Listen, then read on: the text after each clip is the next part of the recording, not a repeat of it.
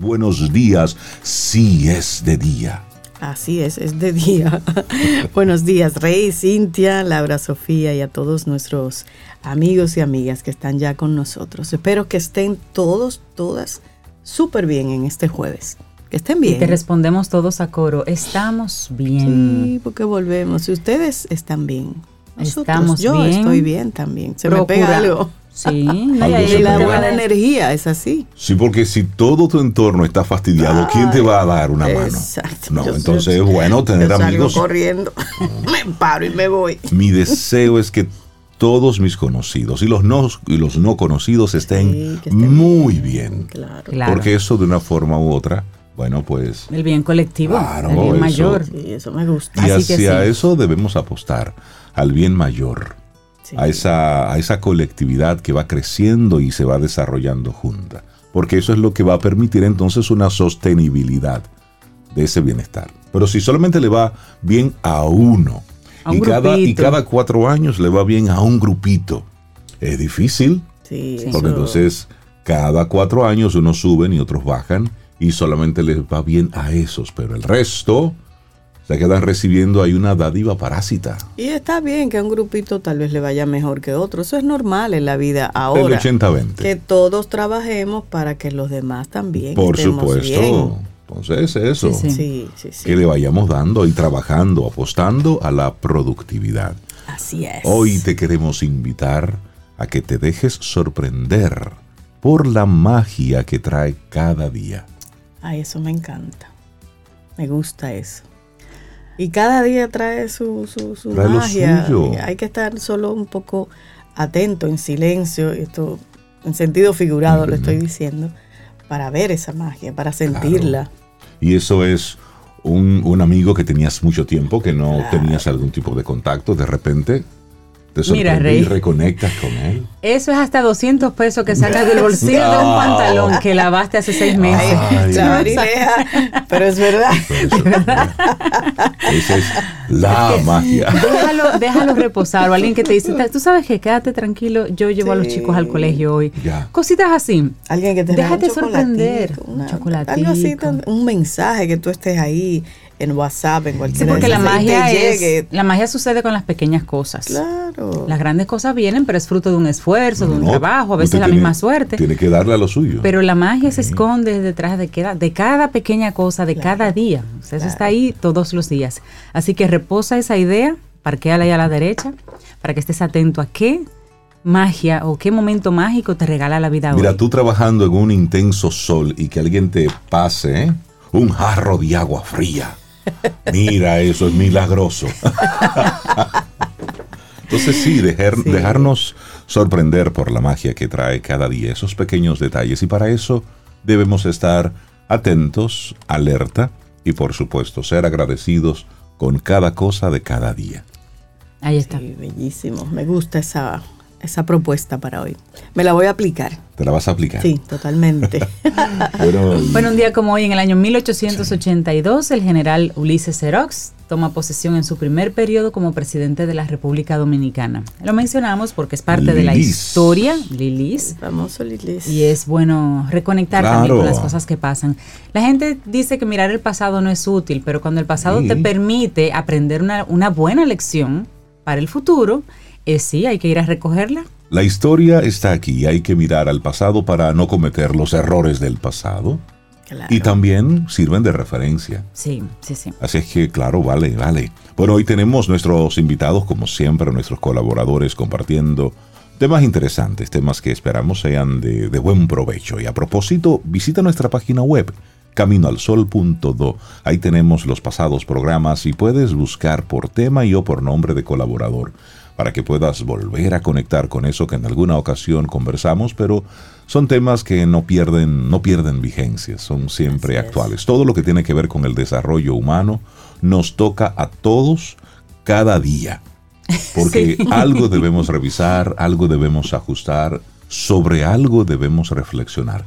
Y lo encuentras todo ahí, en caminoalsol.do Que Mandar un, abrazo bien grande a José Manuel Ten. Él es de San Francisco de Macorís y él escucha el programa porque también hace tiempo en la ciudad y él escucha el programa a veces aquí, pero ya cuando comienza a retornar a San Francisco pierde la señal y me dice, pero yo no importa porque yo entro a caminoalsol.do y completo lo que me falta y lo escucho en diferido. Él fue una de las magias del día de ayer aquí en, World Sí, Hacía tiempo que no lo veíamos y tuvimos el la oportunidad de trabajar juntos en la tarde y fue una tarde muy productiva. Así es. Tiene mucho, mucho talento y fue, fue muy rico volver a, conectar. Sí, Así es que le mandamos un gran abrazo. Y hoy hay un cumpleaños también, una persona muy querida de Camino al Sol que cumpleaños en el día de hoy, primero de septiembre, Walkiria Camaño. Oh, Walkie. Pero, ah, pero cercana y querida. Así que feliz, feliz cumpleaños para... Sí. sí, sí, que la, y que la pases, que la pases bonito, que la pases lindo. Así que tu vida se llene de, de mucha alegría, de mucha vitalidad, que sigas con esa, con esa chispa con ese, ese enfoque y ese trabajo, con ese... Con ese, esa ética profesional que tiene. Es una de, esas personas buenas con las que es bueno pasar tiempo. Eh, Así es que, igual que un gran abrazo y que la pases hoy. Bueno, Súper. sí, esta nueva vuelta al sol. Y ya puedes darte el permiso de celebrar el mes completo. Ah, porque ya no celebra el mes completo. No, ya un día y ya. Entonces, no, Walkie, vamos a celebrar el mes completo. Sí, sí, Además que en los TAS se vale. Por supuesto. Estoy de acuerdo. Y celebrar no significa una fiesta cada día, no, es celebrarlo todo. La magia de cada día. Claro, así es que arrancamos nuestro programa Camino al Sol. Iniciamos Camino, al Sol. Estás escuchando Camino al Sol.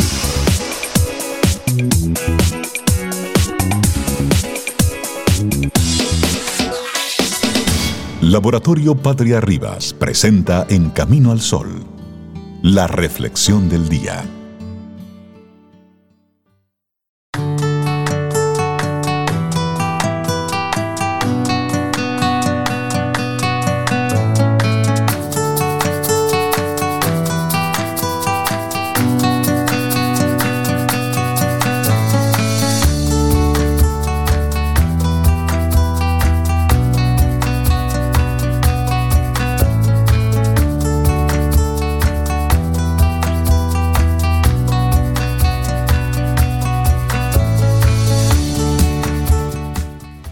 Una frase muy linda que dicen, atribuyen a Ronald Reagan, dice, no hay grandes límites para el crecimiento porque no hay límites de la inteligencia, de la imaginación y el asombro humano. Esto es Camino al Sol y te compartimos entonces nuestra reflexión para esta mañana. La habilidad de sentir asombro es el secreto de percibir las maravillas que te rodean. Ay, eso, eso me encanta, ese título, porque sentir asombro por las pequeñas cosas, por lo cotidiano hace que sin duda la vida tenga mayor sabor y mayor sentido. A medida que, crees, que crecemos, queremos saberlo todo y vamos perdiendo nuestra capacidad de asombro. ¿No sería genial volver a ser como niños y asombrarnos de aquellas cosas que nos rodean como si fueran la primera vez que las vemos? Por ejemplo, una obra de arte, un paisaje, un beso, bueno, y hay una frase de Walt Streifert que dice, a los ojos de un niño no hay siete maravillas en el mundo, hay siete millones. Esta frase ya la decía Cintia hace un momentito, pero es cierto. Entonces es volver un poco a ese origen. Como el mundo es un lugar completamente nuevo para los niños, ellos tienen la capacidad innata de asombrarse. Entonces, ¿Qué pasa durante el proceso de convertirse en adulto que hace que perdamos esa habilidad de maravillarnos? Muchos asocian el asombrarse con la inmadurez y por eso los adultos piensan que son demasiado viejos sensatos o inteligentes como para sentir asombro. Se consideran muy inteligentes para asombrarse. claro. sensatos, inteligentes. Bueno, no podrían estar más lejos de la verdad. El asombro es la capacidad de percibir lo bello, lo excepcional y lo impresionante en todo lo que nos rodea. Contribuye a nuestra felicidad, a nuestra creatividad y a nuestra motivación. En una ocasión, un profesor dijo que la belleza es algo que uno aprecia o admira sin ningún tipo de interés en una ganancia personal. La cultura de hoy lamentablemente está centrada en lo material, Además, la publicidad ha hecho que nos centremos mucho en lo que no tenemos. Queremos todo lo nuevo y lo queremos ahora. Entonces, retomando este tema del asombro, ¿cómo podemos renovar la habilidad de sentir asombro? Ay, me encanta. Mira, el arte, el teatro, la música, la pintura, la escultura, Camino al Sol, nos ayuda a recordar que el ser humano es capaz de crear obras increíbles. Igualmente uno puede sentir asombro por los logros de los demás, pensando en el trabajo y en el sacrificio que implicó realizarlo. Cada obra conlleva tiempo, conlleva energía, perseverancia, destreza y creatividad. Una manera muy sencilla y efectiva para aumentar tu aprecio por tales maravillas es dejar a un lado los temores y experimentar por ti mismo. Hacer un curso de pintura, tratar de aprender a tocar un instrumento o participar en una obra dramática te hará ver que hacerse experto no es tan fácil, no es tan fácil. Así es, y puedes recobrar entonces esta inestimable habilidad deteniéndote a contemplar y aprender sobre la naturaleza con detenimiento. Todo parece ordinario a primera vista. Sin embargo, cuando tomas unos minutos para realmente abrir los ojos y observar y luego meditar, las cosas empiezan a cobrar mayor valor. Usa tus cinco sentidos. Analiza los elementos presentes en la naturaleza. Cuando veas un árbol, piensa en sus raíces, en su copa, en la savia fluyendo por su interior. Nota la suave brisa en tu rostro. Escucha los ruidos de la naturaleza, los pájaros, los insectos, todo, todo, todo. Siente que eres uno con la naturaleza. Sacar tiempo para aprender cosas nuevas acerca de elementos cotidianos puede resucitar tu habilidad de sentir asombro. Vamos a hacer un ejemplo sencillo. Un plátano o un guineo, en este caso, que le, como le decimos. ¿Sabías que esta fruta tan común contiene un componente químico que alivia la picazón y la inflamación de la picadura de mosquito? Por ejemplo, yo no lo sabía y a mí me encanta el guineo. A mí también. Cada vez que veas un guineo ahora, aparte de comértelo, puedes pensar en eso. Y la cáscara sirve para las plantas. En definitiva, recuperar la capacidad de asombrarnos ante lo pequeño, lo simple y lo natural puede devolvernos esa ilusión por la magia que teníamos en nuestra niñez. No te prives de las emociones que resultan de saborear la vida en plenitud, como el asombro, la admiración, el respeto y el aprecio. Abre tus ojos, Mira las siete millones de maravillas a tu alrededor. No las siete maravillas nada más, las siete millones de maravillas. La habilidad de sentir asombro, el secreto de percibir las, las maravillas que te rodean. Un escrito del psicólogo Bernardo Peña y lo compartimos aquí en Camino al Sol. Laboratorio Patria Rivas presentó En Camino al Sol la reflexión del día. Tomémonos un café Disfrutemos nuestra mañana con Rey, Cintia, Soveida, en camino al sol.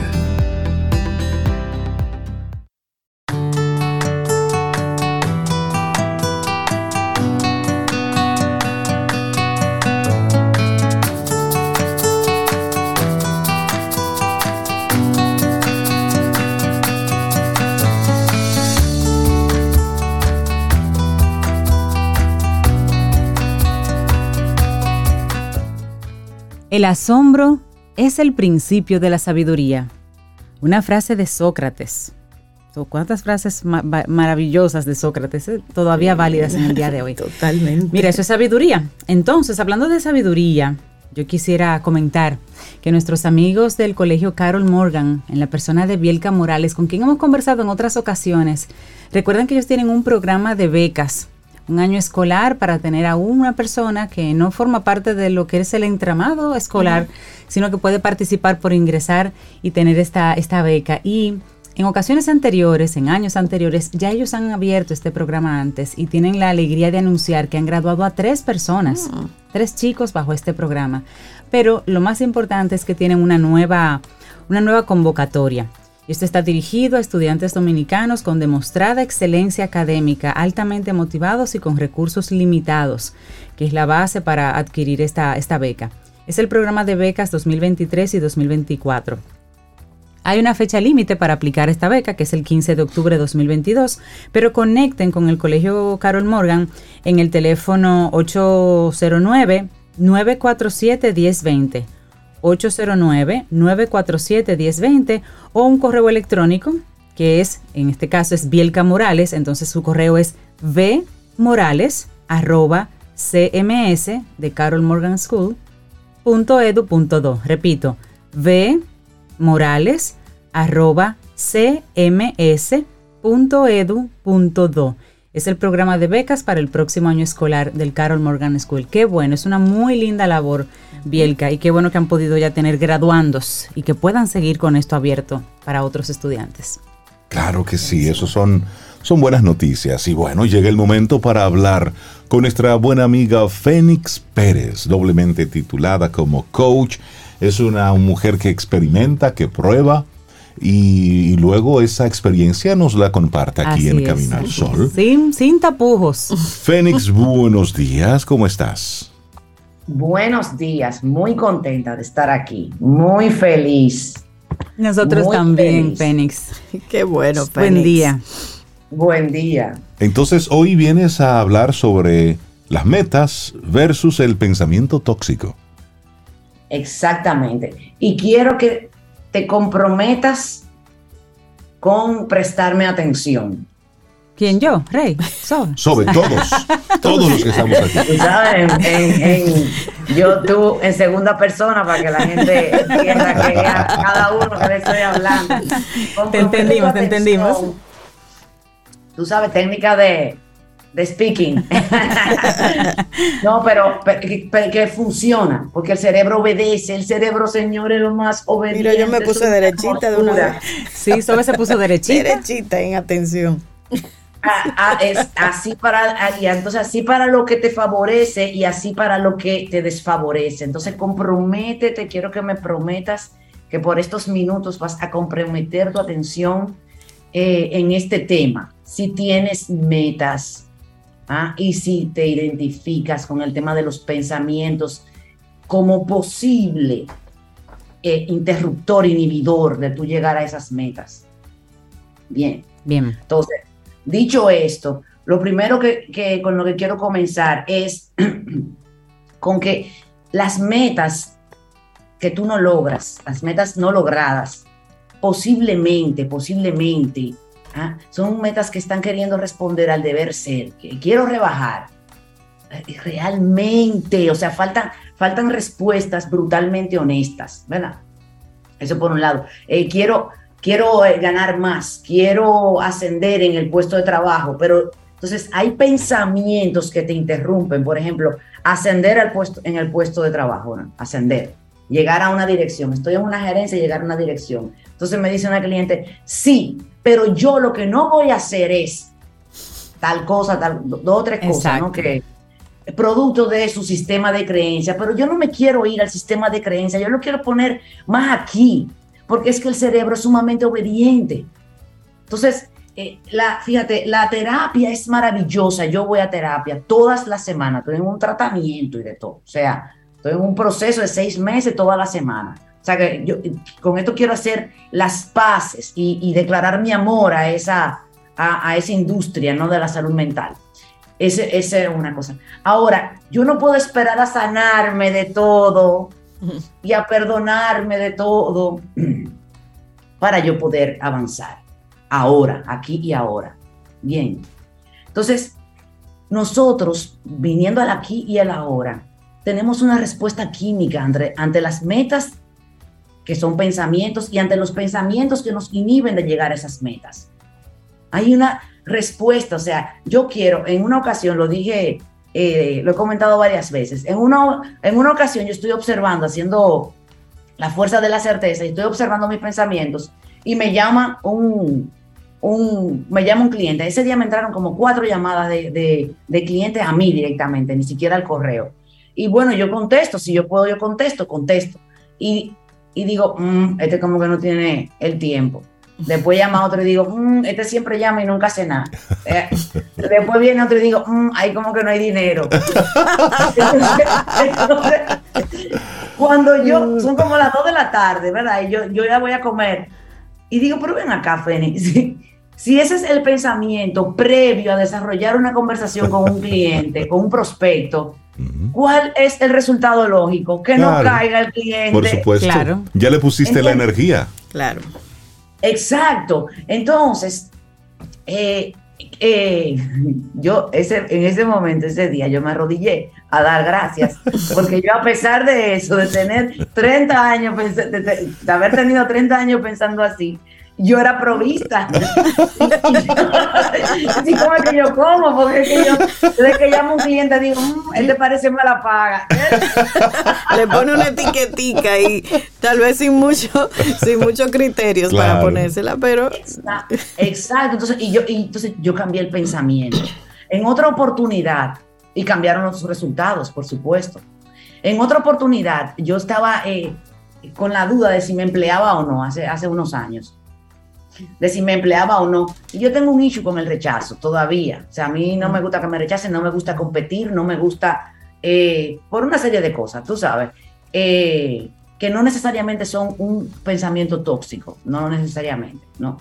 Y lo sé ahora que conozco otro, otro estilo de filosofía como el Ubuntu, ¿sabes? Como, como la como el buchido, o sea, eh, es, otra cosa. La, selva, la filosofía que, que viven en la selva, en fin. El punto es que yo dije un día, tú sabes que yo me voy a quitar ese ruido de la cabeza, de que, de que siempre es una opción buscar un empleo, en mi caso, hace 20 años. Y yo dije, tú sabes que yo no me empleo más. No es una opción. Exactamente, esa es una. Y segundo, porque mi perfil no califica para emplearme, eh, fija en un sitio. Yo soy excelente para proyectos, lo anuncio, que no, no tampoco, ni nada que yo quiera trabajar. y en otra ocasión, yo estaba un poco frustrada porque los clientes, ustedes saben, de agencia publicitaria, eh, y las productoras y tal, yo decía, pero, pero es que espérate, yo quiero que después de cada proyecto mío, a mí me llegue un correo de agradecimiento, que, de reconocimiento a la labor, porque la verdad que los proyectos siempre nos quedaban perfectos, o sea, o sea, una cosa y ayer muy, muy cuidado todo. Eh, Sí, sí, sí. Que, eh, resultado de un equipo que yo dirigía, pero el equipo, ¿verdad? ¿Qué pasa? Yo declaré eso. Yo lo declaré. Yo dije, mira, a partir de ahora los clientes míos van a ser agradecidos. Señores, eso fue palabra de Dios. A partir de ahí, siempre que yo terminaba un proyecto, llegaba ese correo Fénix, te estamos mandando una cosa, me mandaban regalitos, mira para todo el equipo, me mandaban canasta de, cosas ricas para el equipo, o sea, una belleza, una delicadeza. Ahora, cuando yo cambio mi pensamiento, cambia mi comportamiento, ¿por qué? Porque también yo me comencé a comportar diferente. claro. Yo no me, yo, yo, yo cambié algunas formas de mi conducta durante el, el desenvolvimiento del proyecto yo comencé a ser más agradecida también con mis propios clientes sin esperar. Porque a mí se me olvidó que yo declaré eso. Yo me di cuenta después, como el tercer proyecto, digo, wow, mira, me llega, wow, wow, wow. Tú sabes cómo, cómo se da. Porque cuando tú cambias, y aquí vamos, aquí quiero tu atención, cuando tú cambias las conexiones neuronales, cuando tú creas nuevos de neuronas con nuevos pensamientos que se generan repitiendo el pensamiento, repitiendo más fácil aún para muchos de nosotros una imagen.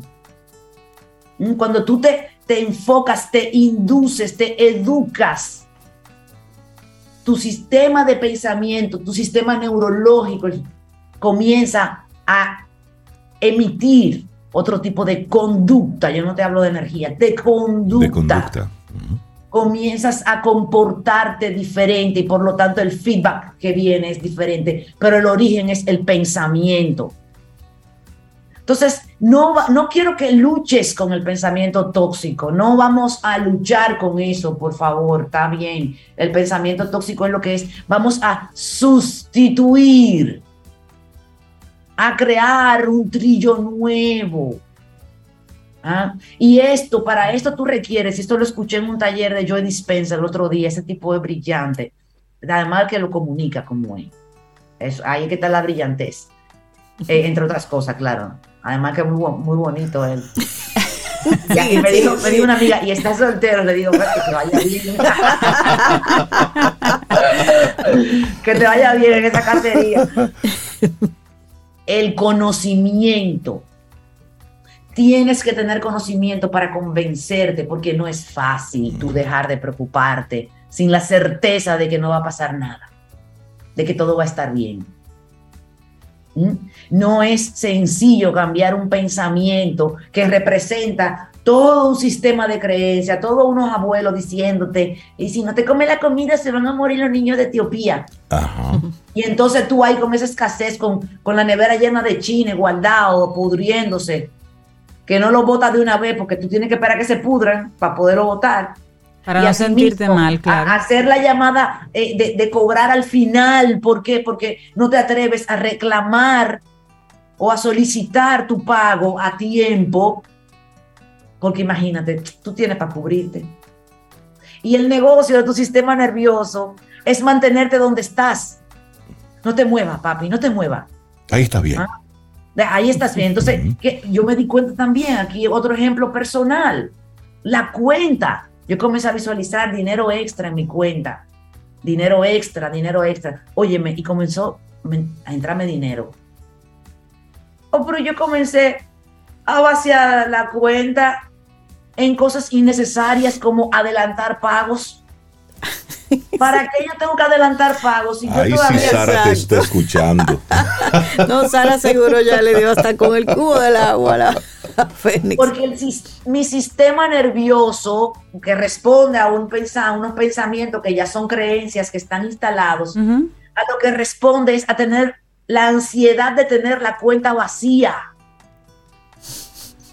Entonces eso se acaba con un pensamiento. Entonces yo no tenía problema de dinero. Yo tenía todo al día. Tenía extra, pero me daba... No era placentero, no era conocido, no era cómodo tener dinero, que yo decía, diante, ese, ese, ese, wow, yo tengo dinero ahí, mira, le voy a pagar a fulano dos meses por adelantado. Porque, ¿y si? Porque si el mes que viene no, y ese es el sistema de pensamiento, es el pensamiento tóxico, entre otros. ¿Ah? Entonces, entonces volvía a lo mismo, ay, tengo la cuenta en cero, tengo que, ay Dios, tengo que pagar la luz, el teléfono, y volvía al cheleo, que es la zona conocida. Claro. Claro. Fénix, y cuando ese pensamiento tóxico es alimentado por todo un sistema, por todo un, un entinglado familiar, social, tienes que apagar los... señores, esto es una belleza. Tu atención aquí. Tienes que apagar los juicios. Dejar de juzgar, de opinar, porque entonces tú pasas a una polaridad. Eh, no, ahora voy a tener un pensamiento bueno, eh, eh, positivo, positivo. que sí me ayude, uno que sí me ayude. Voy a crear nuevas conexiones. Pero entonces esto está mal, esta gente está mal, están tan dañado voy a, los voy a corregir, eh, no me voy a juntar con ellos. No, estás juzgando, estás opinando de los demás, foco en ti, foco en ti. De manera natural va a cambiar tu circuito, de manera natural van a cambiar tus conversaciones con ellos mismos. Entonces, foco en ti. De manera natural te vas a querer ir antes, sin juzgar, señores. Yo tengo que acostarme temprano hoy, señores. No, pero que falta un pote. No, que falta una botella de vino. Espérate. señores, es que me tengo que ir. Ya. Sin, sin el juicio de que yo me voy a ir. Mira, yo me voy a ir a las 8 porque ya ellos eh, ya están comenzando a hablar de, de los temas, de los pensamientos tóxicos que dice Feni. Yo me voy a ir. Te vas a ir de manera natural pero sin el juicio. Porque aquí lo que hay que educar con esto, esto tiene otro trasfondo, y es que estás educando tu segregación química. Entonces, tú, como tu segregación química cambia, cambia tu conducta también. Entonces, no juzgues, te bombardea la calle, pero concéntrate, sigue trabajando en crear nuevos futuros en tu mente, nuevas imágenes, nuevos pensamientos. Concéntrate, le tienes que meter mano a eso, porque se aprende de dos maneras. Desde el dolor, que fue como, como me pasó el cambio con el, el, agradecimiento que les comenté y lo de no emplearme, desde el dolor, ¿no? Porque ahí yo sentí un dolor, una, algo importante, y desde la conciencia. Entonces tú estás decidiendo cambiar desde la conciencia, porque si lo que tú tienes son 30 libras de más, tú no vas a rebajar, mi amor. ¿Cuántas dietas? Yo ayer oí en un anuncio de que si, si el café con limón no te funcionó. es que ya lo has probado todo. todo, ¿entiendes? Si no te Con limón. ¿Cuántas veces has intentado rebajar? No rebajas. Porque todavía no te duele. Cuando sean 50 y te duelan, ahí sí. Ahí espérate. ¡Uy! Pero no tienes que esperar a eso. Recuerda que aquí lo que hay es una adicción química a la frustración. La emoción de la frustración, la sensación perpetua de la frustración. Es una adicción química, como que usted es adicto a, a la cocaína. Así que no puedes no tenerla. Entonces, para cambiarla, no quiero que luches con eso. Yo te entreno en eso, en la fuerza de la certeza. Yo tengo 40 días para entrenarte, ¿ah? para cambiar esa forma de pensar y de responder, para que puedas elegir diferente, de manera automática, de manera natural, sublime, sin tanta lucha. Le respondí. La carita de Fénix Pérez, y usted se puede acostar ya. Ya hoy usted habló por 100 años. Meta versus el pensamiento tóxico. La gente que quiera conectar contigo, Fénix. Mira, tienen que conectar conmigo porque ya las inscripciones para la Fuerza de la Certeza están abiertas. Entran a mi página web, se inscriben y comenzamos el día 17 de septiembre. Esto se llena rápido, gracias a Dios. ¿Ah? el cupo se llena rápido. Es un programa online de 40 días, donde cada día, yo no te lo voy a mandar todo junto, no, no, cada día un pedacito, y son pedacitos cortos que no van a interrumpir tu, rutina, que se montan en tu rutina. Entonces, vamos a cambiar. Entonces, para comunicarte conmigo, fenixperes.com, eso es para ir a la página, vas a la tienda, la fuerza de la certeza, compras y arrancamos. Y arrancas el 17. Entonces, ya para escribirme, me puedes escribir a mi, a mi, a mi celular. Es 809-307-6610. 809-307-6610. Ya sea para trabajar dentro de tu equipo de trabajo. Tengo los masterminds corporativos funcionando, señores, y aquello es un asunto, aquello es una qué bueno, Qué bueno, Una bomba, equipos aumentando el rendimiento, el ROI, por hablar de ellos aprovechando conocimientos que tienen entre ellos, quitándole trabas a la, a la, a la, a la empresa. Entonces, escríbeme o al correo electrónico, si lo quieres un poco más impersonal, es fénix arroba. Fénix, que tengas un excelente día. Gracias por llamar a la atención como lo hiciste hoy sobre el pensamiento tóxico. Claro, porque los pensamientos están ahí, van y vienen, pero nosotros tenemos ese gran poder de elegir claro. cómo vamos a estar enfocando nuestros vamos a escuchar. Así es. Y esto no tiene nada que ver con palomita buena onda, no, no, no, esto es, esto es real. Es decir, en lo que tú enfocas, Así. Esto es estratégico. Por supuesto. Enfoques en lo que le conviene. Eso es estratégico. Fénix, que tengas un excelente día. Un abrazo. I love you. Chao. Gracias, Fénix. Bye, Fénix. Ten un buen día, un buen despertar. Hola. Esto es Camino al Sol. Camino al Sol.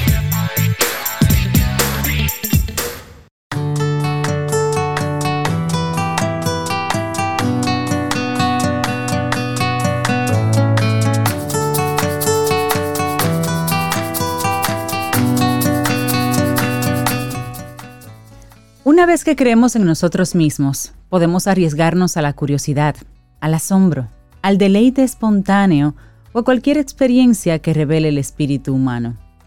Una frase de E. E. Cummings.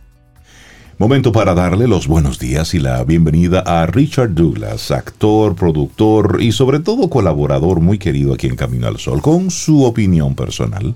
Richard, buen día. Buen día, chicos. Yo una vez más feliz de encontrarme aquí. Este es mi día de la semana. sí, los jueves. Los jueves me siento muy bien aquí adentro porque ustedes generan eso. Ay, gracias. Eh, hoy yo quiero dar las gracias a ustedes por permitirme llegar a los Caminos al Sol Oyentes y más y a Supermercados Nacional por este chance. Hoy yo les traigo una propuesta de una serie que está causando furor en Netflix. Se llama U. Una abogada extraordinaria. Ay, la tengo en lista esa. U se escribe W-O-O, porque es un nombre coreano. Sí. La, la, la, serie de surcoreana. Y se llama U. Ella se llama, su nombre de ella es U Jong-U. Que se dice igual al derecho y al revés. Y ella lo dice varias veces. Y dice que no debe decirlo. Porque se trata de una historia interesante sobre una niña que es autista y es criada por su papá. A los cinco años la niña todavía no habla, el papá la lleva a un terapeuta. Dice, bueno, mira, eh, yo creo que ella tiene un espectro autista, hay que esperar porque esto funciona así. Y el papá se va para la casa con ella, cuando llega a la casa, el, casero, el señor dueño de la casa, que él vive como en un, anexo de la casa, empieza a pelear con él porque es un viejo súper celoso, de esos un celópata, y pelea con él porque cree que la señora de él está saliendo con el tipo, porque el tipo está soltero solamente con la niña, y el tipo lo que hace es que le paga a la señora para que le cuide la niña cuando él va a su trabajo. Pero el viejo súper celoso pelea con él y empieza una discusión, un pleito, y la niña, que no hablaba hasta los cinco años, se destapa y, y le dice todo lo que es capaz de sufrir el hombre como penalidad jurídica por la agresión es de, decir, de pelear a su papá. Le dijo de todo ahí, le dio una pelalengua. Le dio una pelalengua, pero, pero va, basada en la ley. En la ley, en la, parte jurídica. conocimiento perfecto de la ley. Tal, del, tal, tal, tal. Porque ella, mientras el papá la dejaba sola con la señora, ella leía. Leía los libros de derecho que el papá tenía ahí acumulado, que estudiaba derecho. Y, y ella leía eso y se aprendía de cabo a rabo eh, el código penal, por ejemplo. Qué bueno. Entonces, eh, la serie tiene esa historia culebroide, eh, de esa historia que siempre es lo mismo con el papá, la adopción, la autista, lo que pasa en la calle, su, su falta de adaptación a lo social. Ese, ese culebreo lo tiene. Pero tiene además que cada episodio es un caso jurídico diferente. Ok. En lo ah, penal, en lo civil, en lo comercial. Entonces ella ayuda al papá. No, el papá no es abogado. Ah, el papá dejó el derecho porque mm. tenía que dedicarse a criarla a ella, porque la mamá no la quería, él se dedicó a criarla y lo que hace es que hace sushi. Pero ella sí, sí se hace abogada. Ella sí se hace abogada porque el papá la lleva a, la, Facultad de Derecho y se gradúa magna cum laude. Es decir, un cerebrito. Un cerebro. 164 de su coeficiente de inteligencia. Exacto. Una cosa impresionante. Toda esa, esa parte emocional la maneja muy bien eh, la, la historia pero además tiene una parte jurídica interesante, porque cada caso es diferente y es en lo penal, te dije, en lo civil y en lo comercial. Y ella saca unas conclusiones, ella está siempre como, como ausente, abstraída, como ausente en las reuniones donde se tratan los temas de los casos o donde le presentan un caso. Ella está como pensando, porque ella también tiene una obsesión con las ballenas y siempre está pensando, pensando, pensando, pensando, pero al final es la, solución. La mejor solución. Y además de la, manera más simple y sencilla que tú te puedes imaginar con respecto al caso. Y saca siempre el provecho que quiere su empresa jurídica. Porque ella trabaja en un buffet. E, eso va dando al traste con un desarrollo actoral magnífico. A veces un poco exagerado el tema del autismo por parte de la actriz, a veces un poquito exagerado, pero necesario. Porque si no es así, la gente entiende que no, que ella es normal. Entonces, de alguna manera tiene su toque de, exageración. Sabemos que el espectro autista tiene varias eh, connotaciones, sobre todo el Aspergen. El Aspergen es el que es brillantemente inteligente. Esta niña es Aspergen crece, se desarrolla, estudia derecho y es la mejor de todos. Entonces, eh, aquí hay unas actuaciones, es muy difícil tú calificar las actuaciones cuando se trata de actores eh, orientales. ¿Por qué? hay un pellizquito que hay que darse cuando sí, eso pasa. Sí, porque los orientales tienen la, peculiaridad de que siempre tienen como una misma expresión. Su propia naturaleza fisionómica parece que siempre tienen una misma expresión. Siempre tienen los ojos cerrados. Cuando lo abran nos fuñimos. pero siempre tienen como los ojos cerrados, siempre tienen una... la, expresividad. La expresividad. Su opinión personal. Es mi opinión personal. es muy difícil tú notar cuando hay una buena actuación. Tiene que ser una actuación que cumpla con los tres requisitos fundamentales de una actuación. Creíble, confiable y convincente. Para tú lograr eso, siendo oriental, tienes que concentrarte en la actuación. Entonces, este papá, que se mantiene siempre en su, en su rol, en su personaje, lo logra muy bien. Pero esta muchacha, la autista, es sencillamente perfecta. Hay unos actores de reparto que también hacen bien su papel. De hecho, hay tres protagónicos que son muy buenos los tres. Entonces, e, esta, esta, esta serie está dirigida por Jo In-shik un director surcoreano, y está protagonizada por Park Un-bin, que es la muchacha autista, por eh, Tae Ho y por Kang Ki-jung. Es una, es una serie interesante de ver porque tú vas a notar cómo un actor, desde su óptica del, del personaje, te convence de que eso es lo que está viviendo. Hay una muchacha que está con ella también que se llama Hayon, Hayon Kiuna, que es como la amiga de ella, que fue su compañera de estudio, pero cuando llegan a la, oficina, al bufete de abogados, es como su adversaria, porque quisiera lograr lo que ella tiene. Estudiaron juntas, pero ella sabe que fue adelante. No, es magna cum laude en la Universidad de Seúl, o sea, es un fenómeno. Es la que más sabe. Porque además se sabe los libros desde niña. Se lo sabe perfectamente, los códigos. Y hay otra que se llama Jo Hyun Jung, que también hace un personaje adentro muy interesante. Eh, aquí hay que observar estos tres protagonistas, pero hay que observar el trabajo de John Bae Hu, que es el papá de ella. Este señor que pasa de una edad a otra y que logra esa transición y que logra esa caracterización de joven y de viejo. Eh, además, el papá, el que decidió criar la muchachita, mira, voy a renunciar a todo, a mi interés por estudiar, a mi interés por ir a la universidad, todo a todo para, criarte a ti, porque la mamá no la quería. Y se la entregó.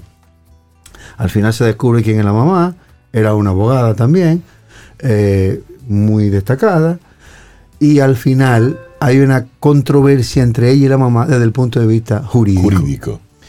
Ah, discuten. Ah, e-, ese es un buen episodio. Es un buen episodio. Esta, serie tiene 16 episodios. Termina ahí en los 16. Termina en los 16. Ah, bueno, podrían hacerle una segunda etapa. De hecho, ya la anunciaron. Porque, Van a hacer unas. Porque son casos diferentes. Sí, ahí hay caldo de cultivo para muchas cosas. Y hay como 15 escritores. Para poder hacer eso. Para poder hacer eso. Porque si no, no lo pueden hacer. Una sola persona no puede crear todo eso. Hay un creador de la serie pero está muy bien manejada, muy bien dirigida. Es la serie número uno en Netflix mundialmente. Entonces vale la pena tomarse su tiempo, verla en Netflix. Uh, una abogada extraordinaria. Yo la tengo ahí en, la lista para verla, pero ahora después de tu comentario personal, sí. De verdad que sí, que vamos a, ver a... Uh, y me gusta cuando cierran, me gustan los episodios que comienzan y resuelven. Sí, no. Porque yo no me pudiera acostar con un problema de otro. un problema un año para una No, no, que uno se queda ahí, a veces le dan las 4 de la mañana. Ya sufrimos bastante con, Juegos de Tronos, ya sufrimos bastante. qué bueno, qué bueno. Richard Douglas. No se la pierdan por, por Netflix. Gracias por este chance a ustedes y a Supermercados Nacional. Uh. Una abogada extraordinaria. Ah, vamos a ver. Ya la veremos, Así es. Bueno, y música de, de esa película, Kim Jong-un of Nail, y esto se llama Brave. Gracias, Richard. Lindo día.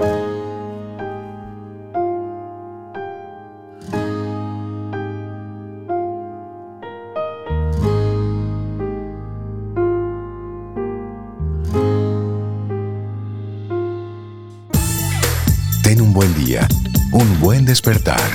Hola. Esto es Camino al Sol. Camino al Sol.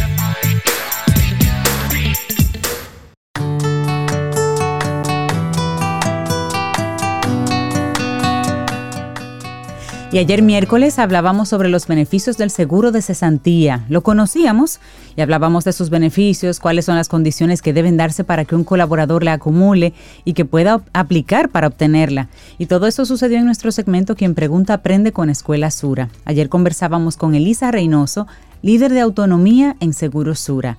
Puedes escuchar el espacio completo en nuestra web, que ya está disponible, en caminoalsol.do. Quien pregunta aprende con Escuela Sura.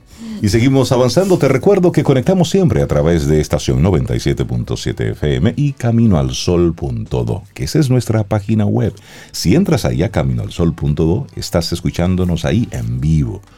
Y luego, bueno, pues te quedas conectado con algo de música y por supuesto los diferentes segmentos de conversaciones pasadas. Caminoalsol.do.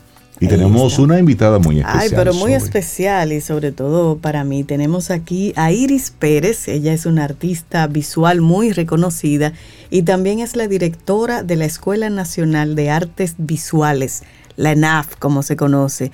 Y además, Iris, amiguita mía también. Ah. Por eso es especial. La artista Iris, buenos días, bienvenida y gracias por aceptar esta invitación. Buenos días. Buenos días, gracias a ustedes por tenerme aquí en la mañana de hoy, tomándome un, un honor, un honor para nosotros. Salud, Iris.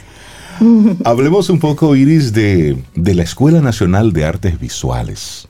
Ese espacio que se abre para, pues por supuesto, instruir y darle espacio a los, a los artistas, a aquella gente que tiene, tiene un algo que decir de una forma u otra. Me gustaría que iniciáramos esta conversación precisamente por ahí, por la escuela qué hace, desde cuándo, sé que están celebrando 80, 80 años, increíble. Pero hablemos de, hablemos de la escuela.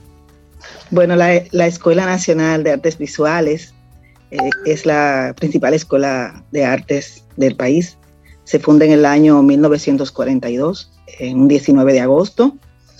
Eh, lo, lo motiva Rafael Díaz Nice, y junto y él eh, eh, integra a un grupo de maestros dentro de ellos George Austor, Manolo Pascual, quien es en ese momento que lo dirige, eh, lo,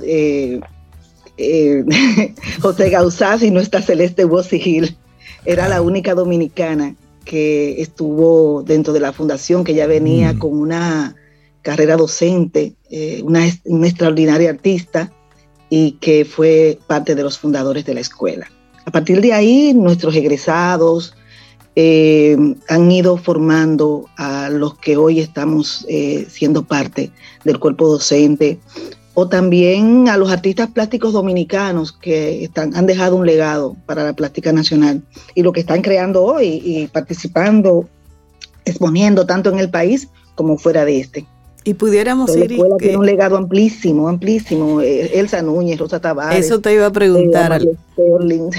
algunos de los egresados, egresadas, además de ti, de la escuela, de la escuela. ¿Pudieras mencionar algunos más? Bueno, Domingo Liz eh, estudió eh, en la escuela Oscar de la Renta, Amable Sterling, Rosa Tavares, Gilberto Hernández Ortega, Iván Tobar. O sea, los artistas eh, nuestros. Sí, todos han pasado por ahí. no, es decir, los artistas. Eh, son eh, Ada Balcácer, nuestra maestra Ada Balcácer, son tantos los maestros, artistas jóvenes, Miguelina Rivera, Joiri Minaya, Miguelina Rosal Hernández, Marcia Guerrero, José Almonte, Imagínate.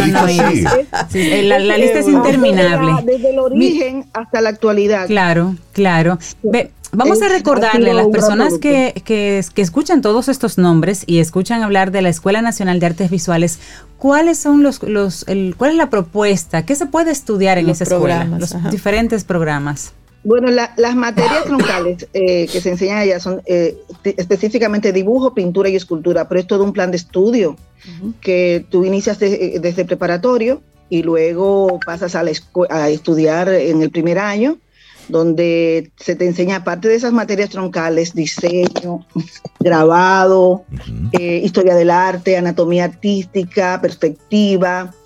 Em, se te enseñan, los, el dibujo son distintos niveles de dibujo, distintos niveles de escultura, distintos niveles de, de, pintura, hasta tú llegar a los talleres de creatividad, eh, que es donde ya tú comienzas a explorar eh, desde tu interior y a buscar tu voz propia. Entonces, tú, es una carrera de estudios eh, muy técnica, eh, donde muy, en algunos momentos clásica, moderna, pero después llegas a explorar los, el arte contemporáneo a partir de, de tus creaciones personales. Iris, en esa misma línea, la escuela va enfocada a personas de qué edad? Es decir, a esta, en esta primera juventud en la que me encuentro, ¿pudiera ser eh, una butaca disponible por ahí para mí, por ejemplo? Claro, las, clases, eh, todavía las inscripciones, si vas esta semana te puedes inscribir. Ahí, ahí está. ¡Ay, qué reto! ¿Qué, piensas tú, Iris, en tu experiencia? ¿Me están escuchando? Sí, ahora sí te estamos escuchando. Ah, bien. Okay. que me entró una llamada, no sé. eh, estoy en el celular. No, tranquila. tranquila. te puedes inscribir de 14 años en adelante, eh, te puedes inscribir porque es una escuela de nivel medio, una escuela mm. vocacional, donde eh, los jóvenes, niños, adolescentes, eh, a partir de 14 años, pueden inscribirse teniendo el octavo aprobado. Así es que todo el que quiere inscribirse en la escuela y seguirle el legado de estos maestros, quién sabe si dentro de 10, 15, 20 años. Pero, pero aparte de la edad. Aparte de la edad, Iris, yo tenía, tengo la curiosidad. ¿Hay algún tipo de habilidad particular que ustedes requieran? ¿Ustedes hacen alguna pequeña prueba para ver si la persona tiene algo de talento que se pueda pulir? ¿O simplemente entramos todos así silvestres? El preparatorio, el preparatorio es para eso. Es el sedazo, el preparatorio te... Eh, tú, todo el que quiere inscribirse en la escuela, que aproveche este tiempo, puede inscribirse. Tenemos el espacio para que ingrese ahora, en este tiempo, para el preparatorio. Luego, en el preparatorio, que son dos veces al año, em, que inicia ahora el 5 de septiembre, termina en enero y después inicia en febrero, termina en junio, eh, hay un examen. Los que pasen ese examen y entreguen su carpeta, que los jurados los evalúe, a partir de este tiempo que los profesores comparten y le, y le eh, instruye, los instruyen con las distintas técnicas para poderse preparar para entregar su carpeta y evaluar, entonces son los que realmente entran a la escuela. Mm. esto, me, esto, me, está interesando. y, entonces, esto que inicia ahora, esa, esa parte de preparación, es cuántas veces a la semana, en qué horario, me imagino, pues por supuesto todo es presencial. Sí, eh, bueno, durante la pandemia estuvimos virtual, primera vez histórico, pero nosotros estamos totalmente presencial, manteniendo siempre un protocolo eh, que todavía nos queda. En la preparatoria son dos días a la semana, eh, ya sea tú lo eliges, se, está en la plataforma Instagram o Facebook, hay un formulario de inscripción y es o, lunes y miércoles, martes o jueves, de 2 a 5, de, de 5 a 7 y media. Eh, depende de la... hay, eh, hay, un horario los viernes y sábado de 5 a 7 y media y de sábado en la mañana, que es el horario en que también nos cubre los sábados. Entonces, eh, nosotros y se inscriben muchos jóvenes, muchas personas adultas, eh, porque no hay límite de edad. Yo he tenido alumnos, yo imparto clases en la escuela desde el 98 y estudié allá también. Y yo he tenido alumnos y alumnas de 70 años, de 75 años, como he tenido adolescentes, jóvenes, jóvenes de 14 años. Qué bueno. Iris, y cumple la Escuela de Artes Visuales 80 años desde el 19 de agosto de este mes.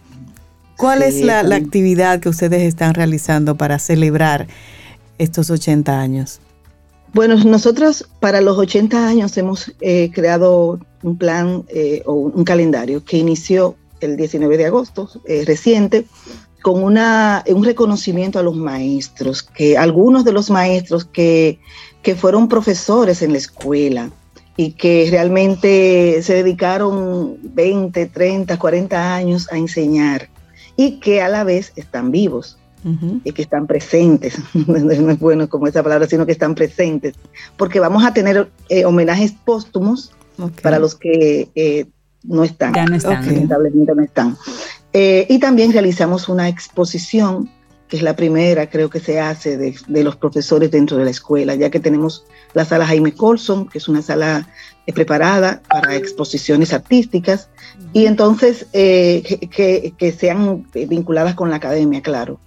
Y, reunimos tanto a los profesores eh, actuales como a los directores que están presentes, que, que, ya no, que ya no pertenecen al cuerpo docente, porque generalmente el profesor pertenece al cuerpo docente, y que, y que todavía los llamamos y le hacemos preguntas, están siempre a la, disponibles y están, mantienen con eh, eh, el mismo amor con la escuela como cuando estudiaron allá. Entonces, a los maestros que le hicimos un reconocimiento, la mayoría estuvieron esa noche. Es una, fue una noche tan emotiva porque estuvo el maestro José Ramón Rotellini, eh, a Leopoldo Pérez le entregamos un reconocimiento, aunque la maestra Elsa, que es su amiga desde niña, porque lo recibió ya que él no estuvo. Elsa Norberto Santana, Amable Sterling, Juan Medina, Rosa Tavares, el profesor Joaquín Moldán Ciprián, Freddy Javier, Nancy Rosado y Manuel Trabuc. Son los primeros en entregarle una placa, un reconocimiento por, por su legado docente y también como artista. Todos ellos son artistas que ya tienen un legado para la plástica nacional. Qué, qué, lindo. La, Iris. La eh, exposición fue distinta para que. Sí. Iris, es. Eh, eh, es difícil tenerte aquí y no preguntarte sobre, sobre tu arte. ¿Cómo, ¿Cómo tú conectas por primera vez con la escuela? Fuiste alumna, ahora eres su directora, pero ¿En qué momento de la vida decides tocar la puerta de la escuela e iniciar una carrera? Yo siempre deseé, no sabía que cuando niña que era lo que deseaba era, estudiar arte. Siempre, bueno, como que uno cuando tiene cinco años no, no sabe que lo que uno no sabe dibujar es, puede ser una carrera para uno vivir porque no sabe sobre eso. Eh, pero desde niña era mi interés, era lo que deseaba, así me la pasaba dibujando. Y cuando ya a los nueve años me preguntaban qué tú quieres estudiar, yo quiero ser pintora. y no tenía así un referente. Entonces, em, después me inscribí en la escuela, un vecino cercano me habló sobre la Escuela Nacional de Artes Visuales, de Bellas Artes para ese entonces, ahora es Escuela de Artes Visuales. Eh, y simplemente me inscribí y, y no creo que es una de las mejores decisiones que he tomado en mi vida porque es lo que siempre quise y lo que he estado desarrollando. Entonces, a partir de ahí, eh, de estudiar, a muchos de, algunos de los que somos estudiantes, que egresamos, eh, la misma dirección o los profesores nos eh, recomiendan para que seamos profesores o monitores. Yo comencé como monitora y a partir de ser monitor en un programa que se llama CPP, que existía antes en, ese tiempo, eh, pasé al cuerpo profesoral, al cuerpo docente. En el 98 salió mi nombramiento. Y a partir de ahí, eh, todo lo que ha sido, he pasado por la materia desde dibujo, pintura y ahora mi, mi deber dentro de lo que es la materia junto con los profesores de cuarto año es motivar y potenciar la creatividad a partir del conocimiento técnico que ya se adquiere en la escuela, ya que yo trabajo con los jóvenes y las personas, eh, que, con los alumnos y alumnas que ya eh, eh, están en cuarto año. Pero entiendo que también te has formado a nivel internacional, Iris, ¿no? Cuéntanos esa experiencia. Sí, he estado tanto, bueno, he estudiado aquí en la Universidad Autónoma de Santo Domingo, he realizado talleres también y, he, estado como artista en residencia en, Corea, en Francia, en, Canadá, en, y expuesto en otros lugares, parte de lo que es esto que pude aprender desde nuestra escuela maravillosa de artes visuales. Mira, Iris, yo, yo le estoy haciendo una invitación a Reinaldo y a Cintia de un paseo que tú y yo tenemos pendiente coordinar, que es ir al Santo Cerro. ¿Puedes darle una introducción de qué es lo que ha hecho Iris ahí? Bueno, en el Santo Cerro eh, wow, Santo Cerro. Eh, pero con el Santo Cerro la vivencia fue tan intensa y maravillosa que siempre estoy preparada para hablar. Eh, aunque sea una sorpresa. oh, es una sorpresa, pues lo puedes dejar ahí, ¿eh? Y la vemos allá. no, no, no. El Santo Cerro es la cruz, la cruz del cerro que está detrás del, del santuario Nuestra Señora de las Mercedes. Es una obra escultórica eh, sacra que tiene un poco, eh, la cruz solamente tiene nueve metros de altura, pero con, la, con el paseo en torno a la cruz tiene aproximadamente 14 metros. Eh, está realizada en hormigón armado, hormigón vista, cerámica modelada y, esmaltada en algunos espacios, metal aluminio y, acero inoxidable, eh, piedra coralina. Y es una obra que, retrata o, relata la, relación eh, de Jesús con María desde la anunciación hasta que la ascensión de Jesús. Eh, es todo, cada espacio de la cruz o de la, la cruz del cerro tiene, tiene detalles muy simbólicos que, tiene, que, que tienen una, eh, que no están hechos de manera así casual, sino que eh, tú lo puedes ir leyendo eh, desde la cruz en sí, la, la, base mayor, el corazón sobre la base mayor, que es lo que sustenta la cruz. La cruz se sustenta por el amor, el amor del mundo. Y también todo está, las nueve bases que representan una novena, y todo ese camino, ese recorrido que se hace en torno a ella, cuando las personas van y bajan por cada escalinata. Es una obra sacra, como, como dije, está ahí para los peregrinos, para las personas que van a La Vega. Y tuve que mudarme allá durante el tiempo. ¿Qué tiempo duró la, construcción, la creación?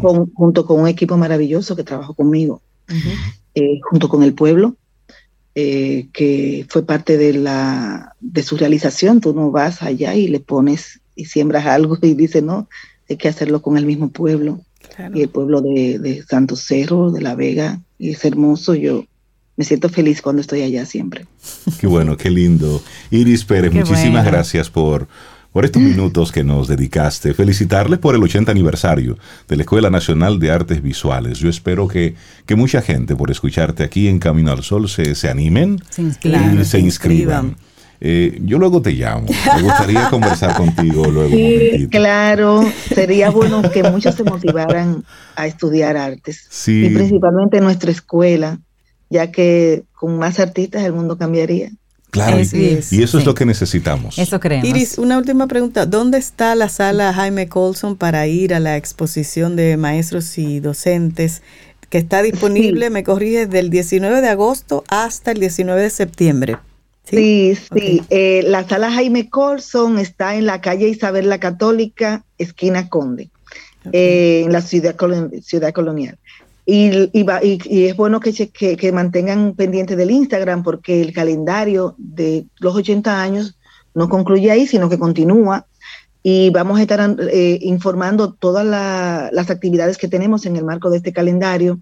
Y tenemos graduación y exposición eh, el día 27 eh, de, septiembre. Excelente. Excelente. Buenísima. Iris Pérez, artista visual y directora de la Escuela Nacional de Artes Visuales, fue nuestra invitada en Camino al Sol. Que tengas un excelente día y muchísimas gracias. Un gusto, Iris. Gracias, a ustedes por la invitación. Linda día. Gracias, Iris. Un abrazo.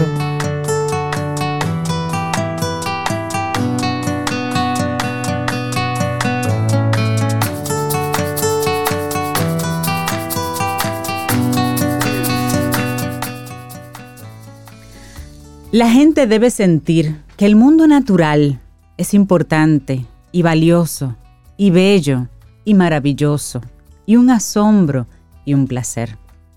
Una frase del maravilloso David Attenborough. Seguimos avanzando en este camino al sol. Es jueves, antesala del fin de semana.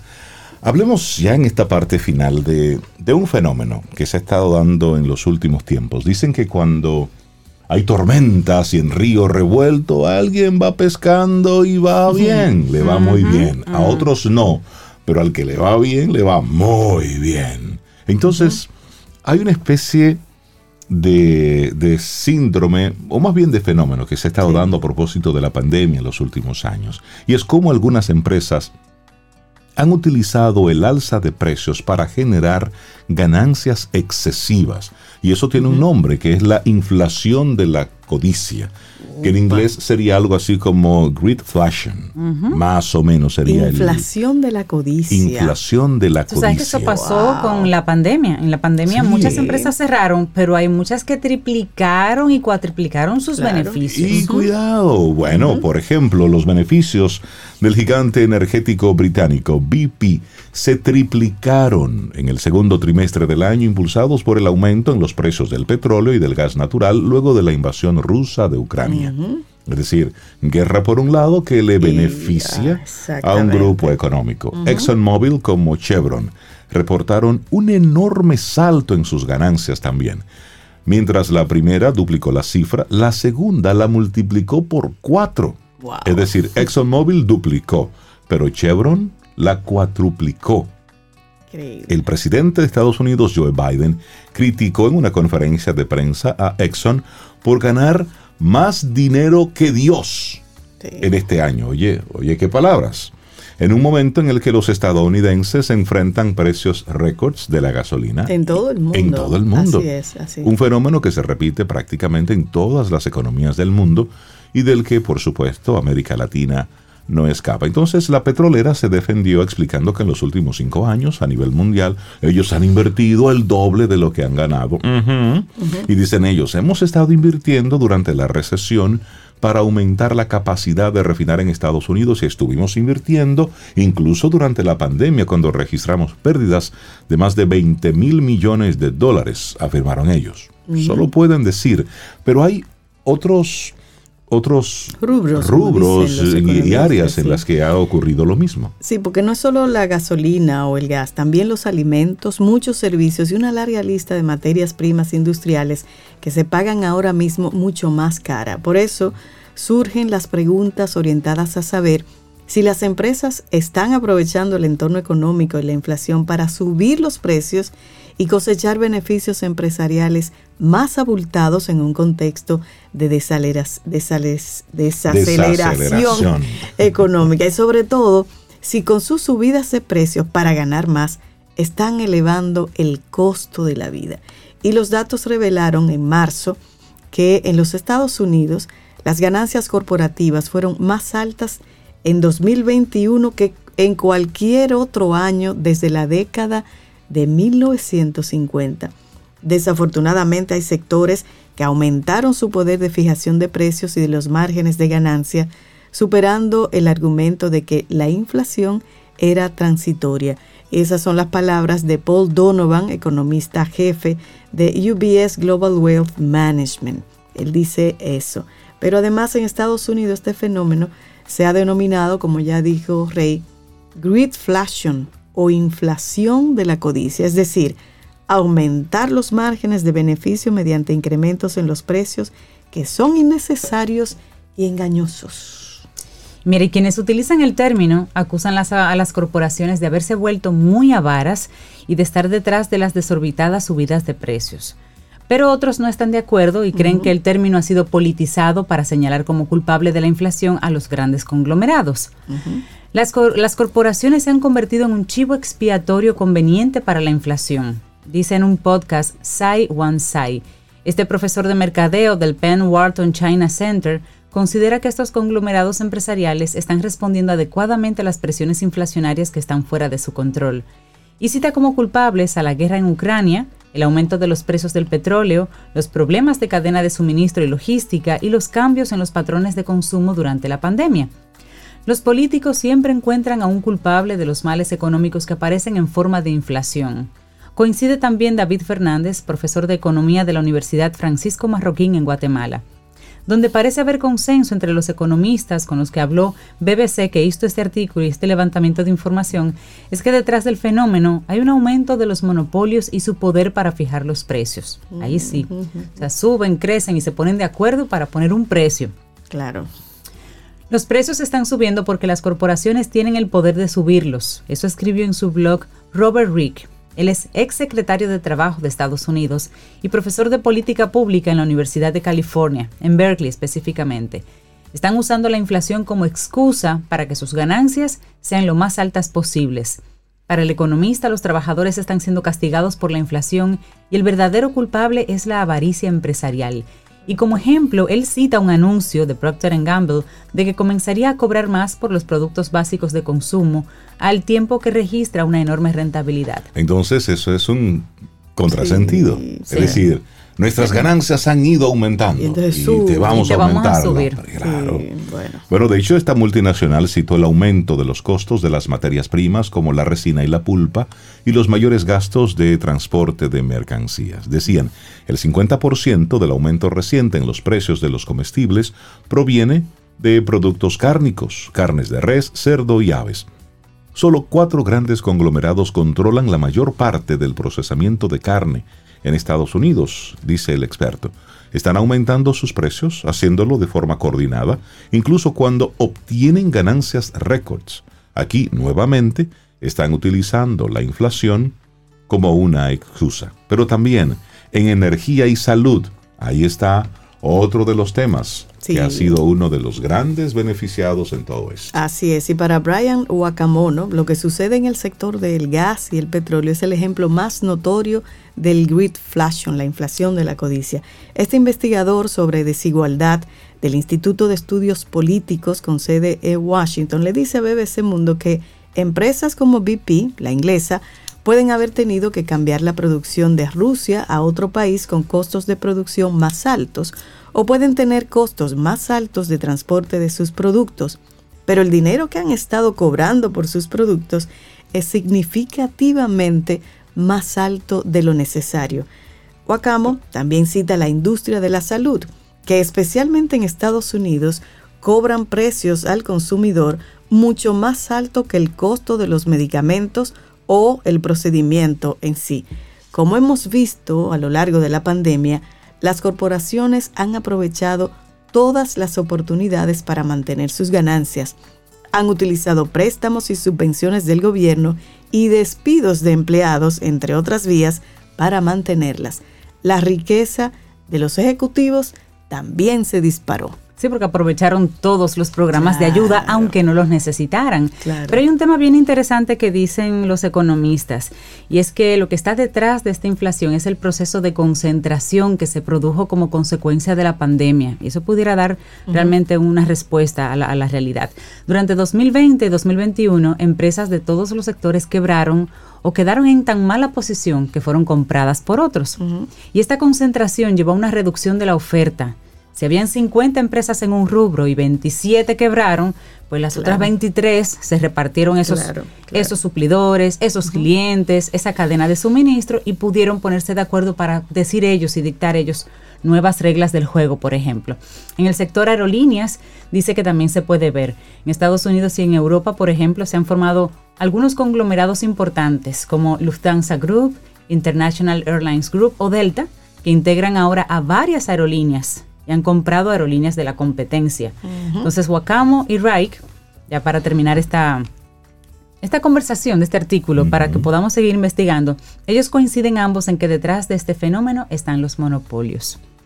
Los monopolios. Todo esto es para que nosotros sigamos observando lo que está ocurriendo en este mundo. Llegamos al final de nuestro programa Camino al Sol por este jueves, mañana viernes. Si el universo sigue conspirando, si usted quiere. Sí, porque usted si usted quiere. Pero también es si nosotros estamos aquí. Así que tengamos un precioso día y hasta mañana. Así es. Y esperamos que hayas disfrutado del contenido del día de hoy. Recuerda nuestras vías para mantenernos en contacto. Hola arroba caminoalsol.do. Visita nuestra web y amplía más de nuestro contenido caminoalsol.do. Hasta una próxima edición. Y pásala bien.